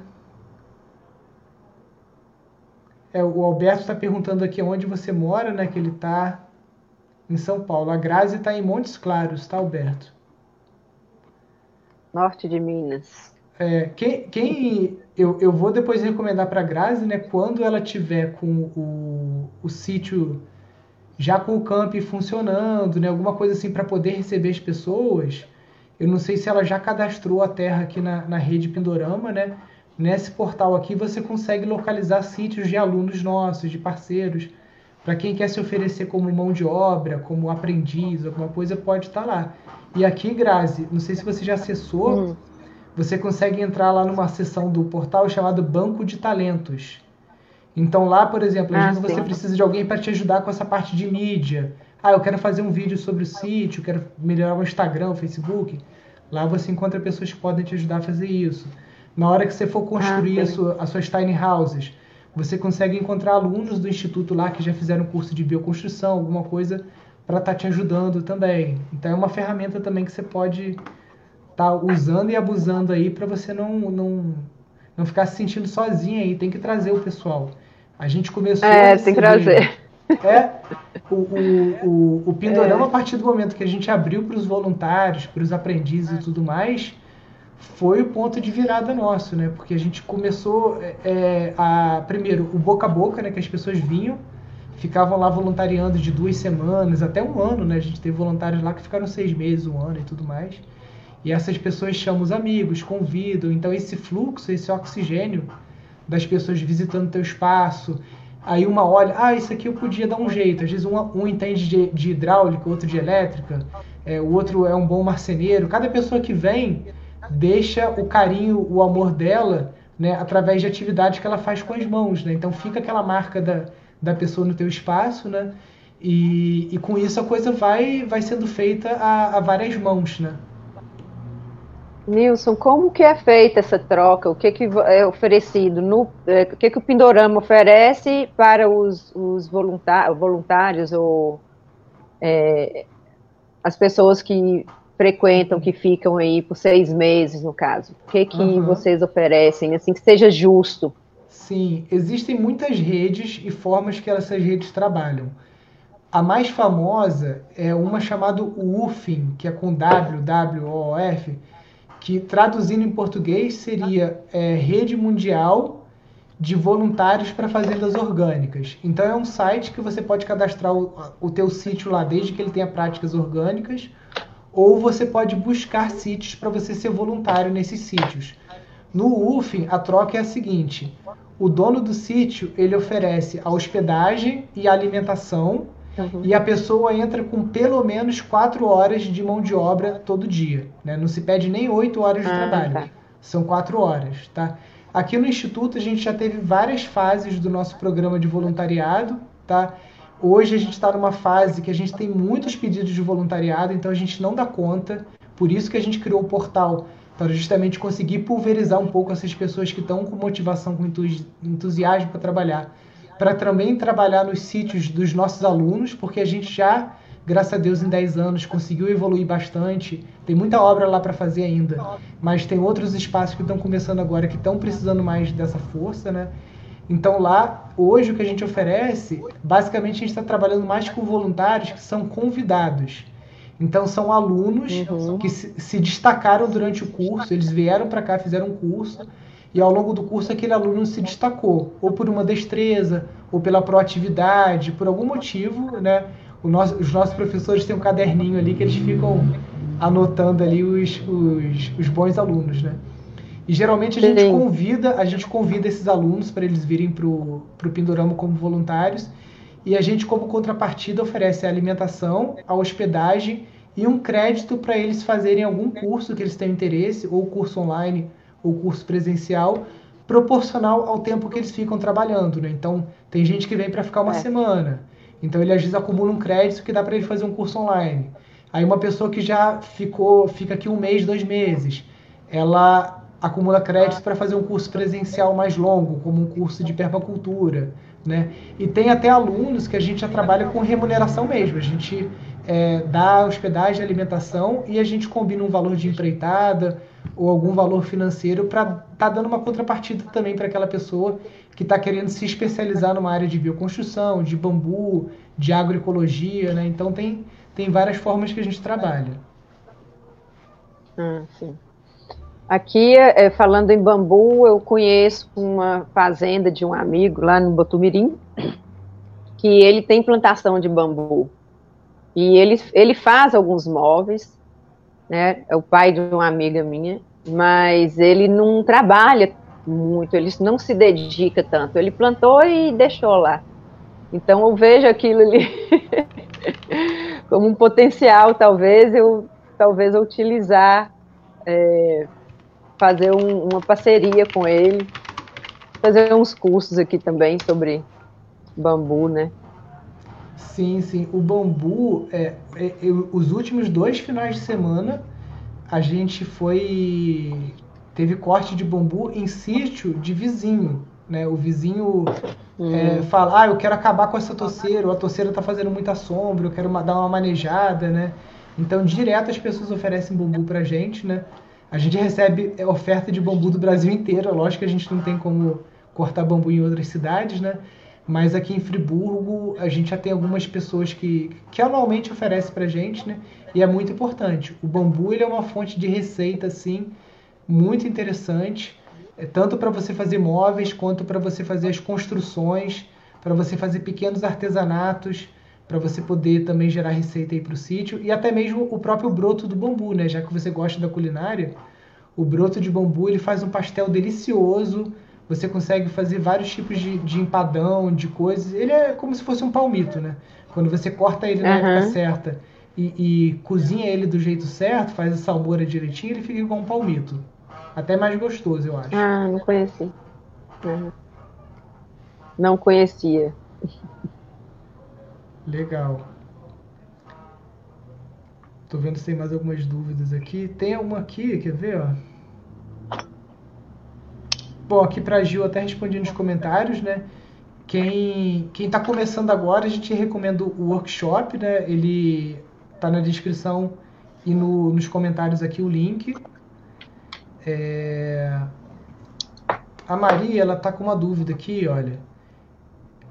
A preocupação dela é o uso da água para rega e a água quente para banho, né? Como preparar um bom reservatório. Maria, a, a, as técnicas de, de bioconstrução e de permacultura, elas trazem formas muito baratas de você fazer reservatórios, né? Aqui no sítio mesmo, um que a gente fez, a gente basicamente cavou um buraco é, que em volume ele acumula 90 mil litros de água. Então a, o excesso de água da chuva é canalizado para ele. Esse buraco ele não estava retendo água. Então a gente pegou um plástico de estufa velho que ia ser descartado, a gente dobrou ele, colocou e ele já está lá há três anos em uso, acumulando água. Então, na época de seca, como ele está num ponto mais alto do sítio, a gente coloca um cano ali, drena essa água para um aspersor e a gente consegue molhar as roças de inhame, de mandioca, os pomares, tudo com essa água que a gente acumula. Outra solução é o reservatório de ferro-cimento, né? que você pega tela de galinheiro, você pega uma, uma malha da Gerdau que é com vergalhão bem fininho, né? e você consegue, com aproximadamente 4 mil reais, fazer um reservatório de 60 mil litros, né? Para você ter ideia, um reservatório de 5 mil litros desse que a gente compra em loja de material de construção custa 2 mil reais, né? Então é uma economia gigantesca e é uma quantidade de água muito grande. 60 mil litros é muita água, né? Então tem várias técnicas para você fazer, até mesmo com bambu e barro, né? Tem gente que faz, tem técnicas até ancestrais de pessoas que cavam em buraco coloca porco, serva o porco dentro do buraco, então o porco ele começa a se esfregar ali e tudo mais, e isso vai fechando os poros ali do, do, do buraco, e com isso também você consegue fazer retenção de água. Né? Então tem muita técnica para resolver isso. A melhor técnica é você controlar essa água que passa pela propriedade, então fazer o estudo da sua linha-chave, que é a linha por onde passa é, o tal Wegener, onde passa a água, fazer os sueios, que são valas de infiltração, é, plantar árvores nas nascentes, mata ciliar, uma série de coisas para que a água, a chuva que cai na sua propriedade, ela fique retida o maior tempo possível antes de escorrer né, para o próximo terreno ou para o rio. Nilson, a Grazi, a Grazi já está até fazendo isso aí também, né? Fala lá. o banheiro seco que você mencionou pra, a respeito do camping.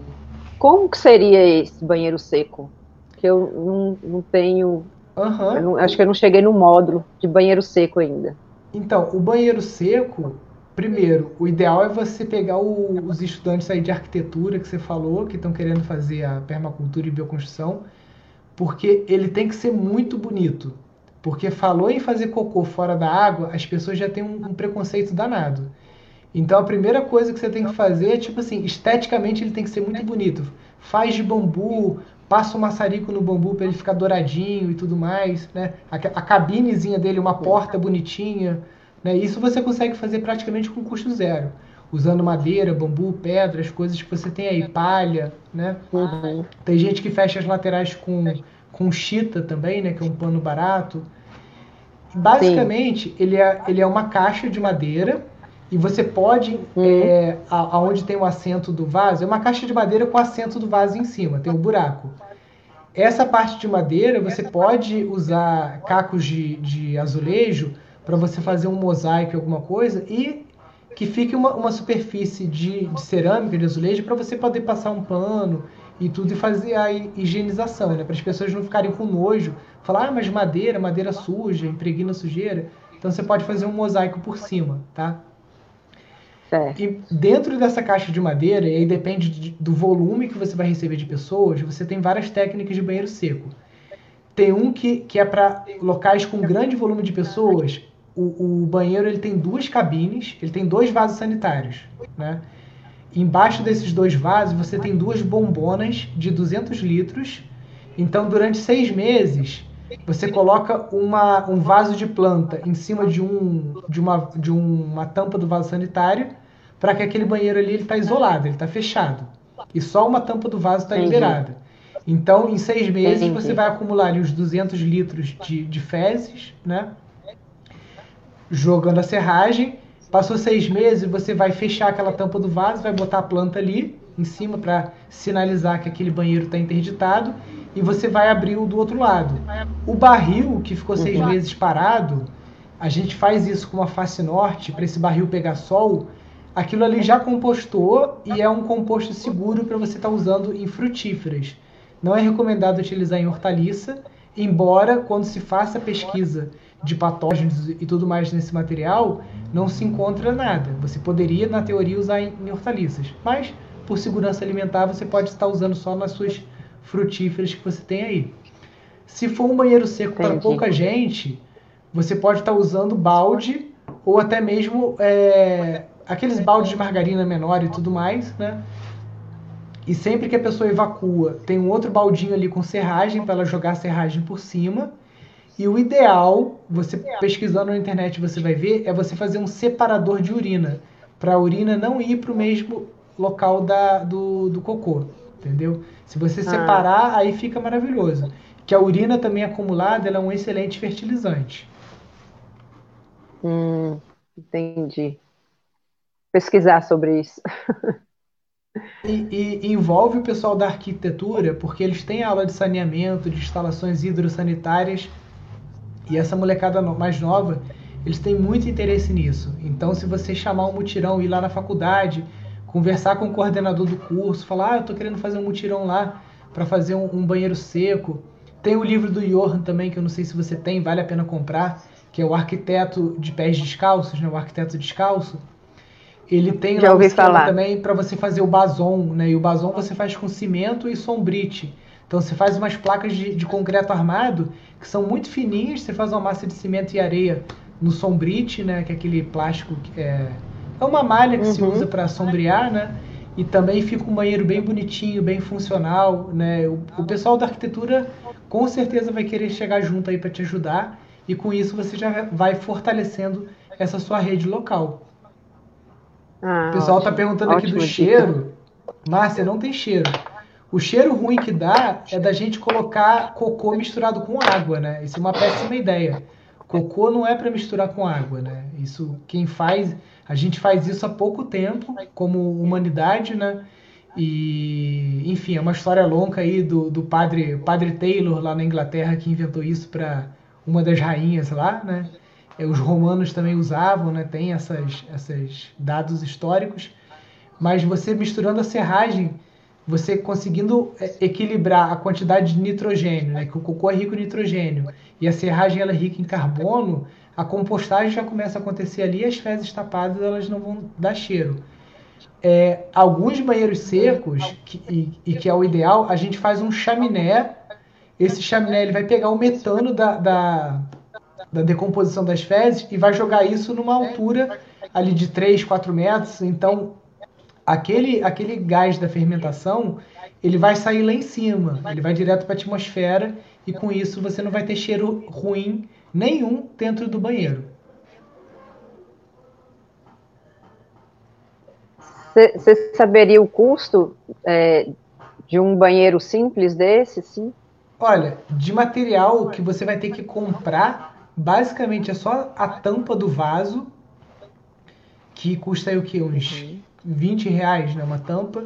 E essas bombonas que a gente usa, dependendo do tamanho, a bombona maior de 200 litros, isso vende em casa agrícola, tá? São bombonas que o pessoal usa para azeitona, para sorbitol, para tripa e miúdos de animais e abatedouros, né? Então são umas bombonas ah, pretas ah, tá. grandes. Geralmente elas são vendidas a 80 reais aqui em Friburgo, né? Então, basicamente 100 reais, 20 reais da tampa e 80 da bombona. Porque a cabine em si você pode fazer só com materiais de bioconstrução, bambu e barro, né? E o telhado também você pode fazer de bambu, ou você pode fazer algum reaproveitamento de telha, garrafa PET, enfim. Dá para fazer com um custo muito uhum. baixo mesmo. É. E é... aí até o, Uma... só, um, só um comentário aqui, ó. É, Geralmente a gente faz umas plaquinhas pedagógicas, né? A gente brinca assim, aqui o seu cocô vira flor, né? Porque vai virar um adubo. Né? Então você pode fazer essa brincadeira também. Fechando, tem gente que faz é. o fechamento do ciclo, faz o desenho, tipo assim, o esterco vai para a horta, a horta dá comida, o ser humano come a comida, faz o cocô dele, aquele cocô vira composto, volta para a horta e assim você fecha o ciclo, né? Que a permacultura trabalha é. fechando esses ciclos. É a sintropia, a agricultura sintrópica e tudo isso que a gente fala. Nilson, é, Sobre essa cisterna que eu tenho aqui, que virou uma fossa, uhum. qual que seria a melhor solução no futuro para eu fazer um biodigestor? Dá para é, dá reutilizar ou dá para fazer algo com essa fossa agora? Então, o biodigestor geralmente ele tem um formato redondo, porque ele precisa suportar um pouco de pressão de gás. Então, se a fossa é quadrada, essa cisterna, que geralmente deve ser. Não.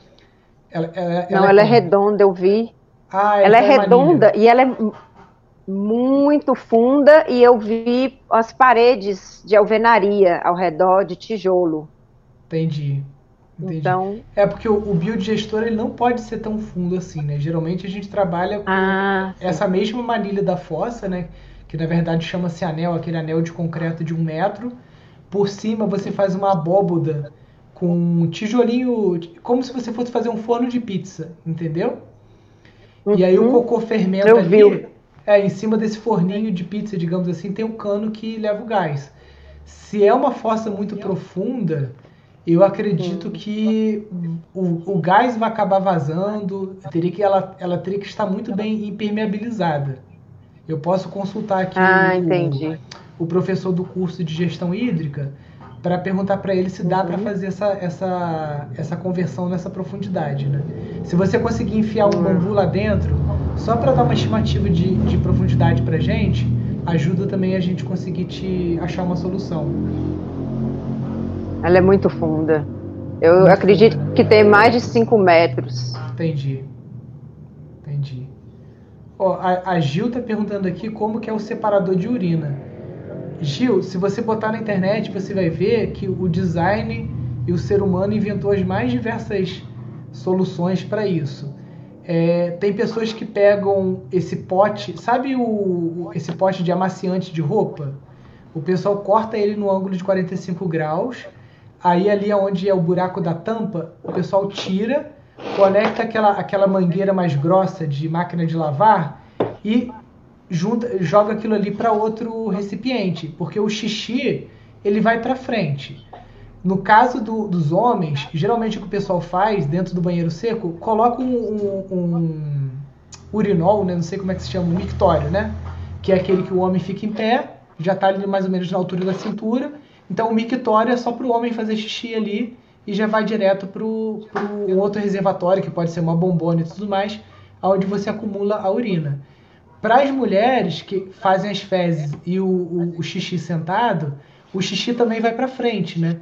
Então esse esse tipo um, imagina um funil, né? Só que ele tem uma boca mais larga e ele tem uma mangueira e essa urina é direcionada para outro lugar, entendeu? Um pouco de urina que cai nas fezes também não tem problema. Mas se você consegue direcionar a maior parte dessa urina para um outro reservatório, você tem um uso diferente para a urina, que é para fazer biofertilizante, uma série de coisas, né? até mesmo é, biopesticidas para é, afugentar lagartas e algumas coisas assim.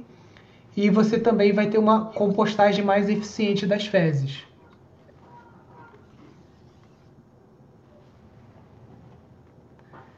O Tiago aqui está com uma pergunta interessante, talvez te ajude aí também. O bagaço da cana, Tiago, a gente pode usar ele tanto na massa, né, para fazer o adobe, o pau a pique. Agora, a solução mais interessante que eu vi para ele foi o, aquele tijolo ecológico que é feito numa prensa. É engraçado que eu vi isso até na Globo, umas vezes, no programa do Luciano Huck, naquele que ele tem um, um, um programa lá de que ajuda as pessoas e tudo mais. Tem muitos anos que eu não não assisto, isso deve ter uns papo de uns 10 anos. E mostrou uma menina que ela estava desenvolvendo um tijolo ecológico à base de bagaço de cana, né? Então tem muitos usos aí para a gente fazer. É, é muito usado também na agroecologia para você fazer aquela camada. Grazi, isso aí para você também é bom, já que aí é seco. Hum. No seu pomar, se você tiver acesso a é. bagaço de cana, qualquer tipo de matéria orgânica, você cobrir a terra com isso porque com isso a água vai infiltrar mais devagar. Você vai também estar tá sombreando a terra para as raízes não serem muito aquecidas pela ação dos raios do uhum. sol. Você está incorporando carbono no solo também e está ajudando também micro-organismos, uma série de coisas. É o que a floresta faz, né? Na floresta você não tem um monte de árvore e aquele chão capinadinho com a terra aparecendo. sempre você tem uma camada generosa de matéria morta, né? Que é a serrapilheira, ou que o pessoal chama em inglês de mulching também, né? Então a gente tem que copiar a natureza, porque uma floresta, ninguém irriga uma floresta e ninguém aduba uma floresta. E a floresta está lá por si só há milênios. Por quê? Porque ninguém vai lá varrer o chão da floresta, nem tirar aquela matéria orgânica, que é o que a gente quer fazer no quintal, né? Pintar, pintar o caule da árvore de branco e capinar tudo e deixar aquela terra toda batidinha, né? Isso não é muito legal. O ideal é a gente estar tá trabalhando com sempre com a camada de matéria orgânica e o bagaço de, de cana é um excelente material. Eu já colo eu coloco as folhas, as, ao invés de jogar as folhas fora ou queimar as folhas, eu coloco ao redor, Isso. eu faço um buraquinho e coloco em cima para não evaporar a água e para decompor ali mesmo. Isso, a gente chama isso de coroamento, né? Você pode também, Grazi, estar tá fazendo nessas épocas de chuva, em volta dessas árvores frutíferas, você pode estar tá fazendo o que a gente chama de adubação verde.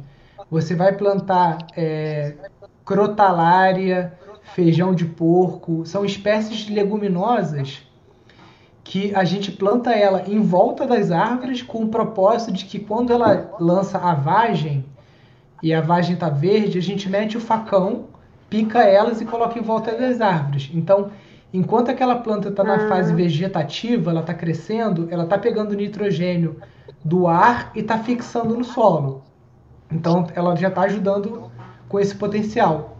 Depois disso, o nitrogênio e todos os outros macronutrientes e micronutrientes que estão no caule, na, nas vagens e na, nas partes aéreas da planta, quando você poda com o facão e coloca isso em volta da frutífera, você também vai estar tá fazendo essa adubação verde, né? Se você conseguir também algum pouco de esterco de animal, de frango ou de, de gado, ruminantes em geral, isso também vai ajudar muito no teu pomar aí.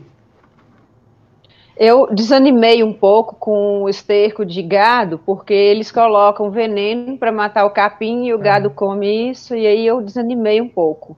É, sem contar que o esterco é... de gado também às vezes ele traz semente de braquiária ou desses capins que são muito invasivos e você acaba praguejando o pomar. Então, por isso que é. sempre que se usa esterco, você deve compostar o esterco. Até mesmo os venenos, é, teoricamente, se você faz uma boa compostagem termofílica, a compostagem termofílica, você vai fazer camadas de esterco com matéria seca, que é palha, folhas secas, galhos pequenos essa compostagem ela passa dos 70 graus.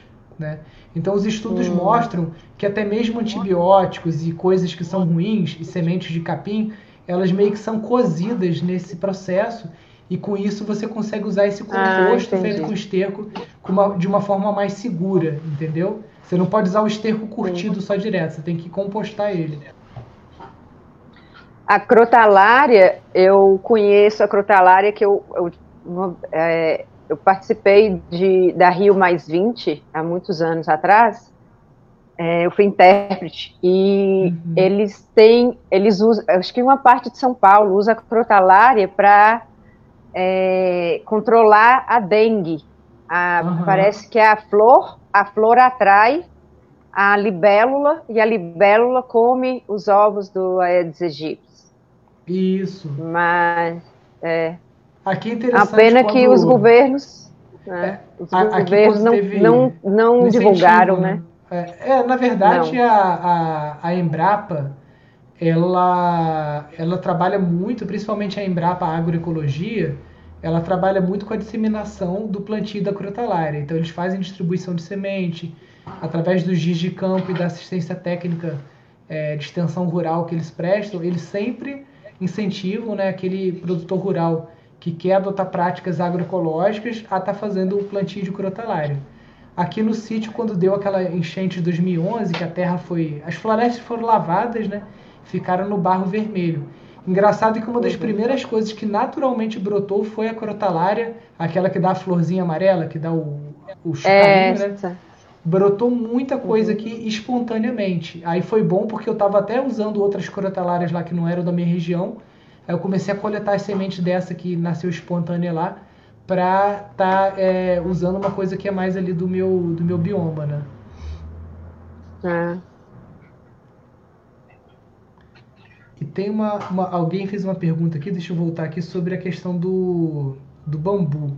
Né? Tiago, para você usar o bambu para o telhado, o bambu gigante, você corta ele assim, ó.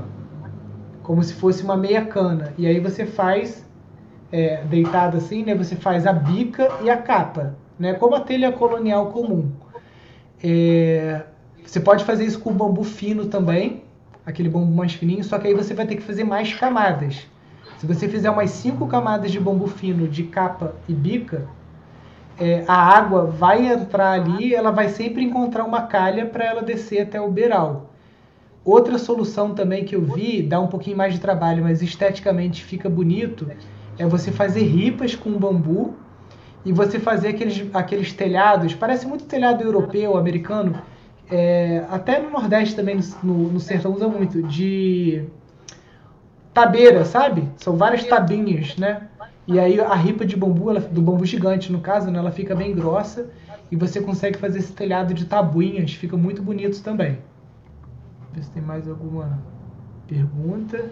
Gente, obrigado também aí, muita gente falando que tá gostando das lives, né, que é a primeira vez que assiste. Queria agradecer bastante aí a, a audiência de vocês. Né? Infelizmente a gente não consegue responder todas as perguntas aqui, né? Mas a gente está trabalhando para levar uma fibra ótica lá para o Instituto Pindorama, porque a nossa internet lá é muito ruim.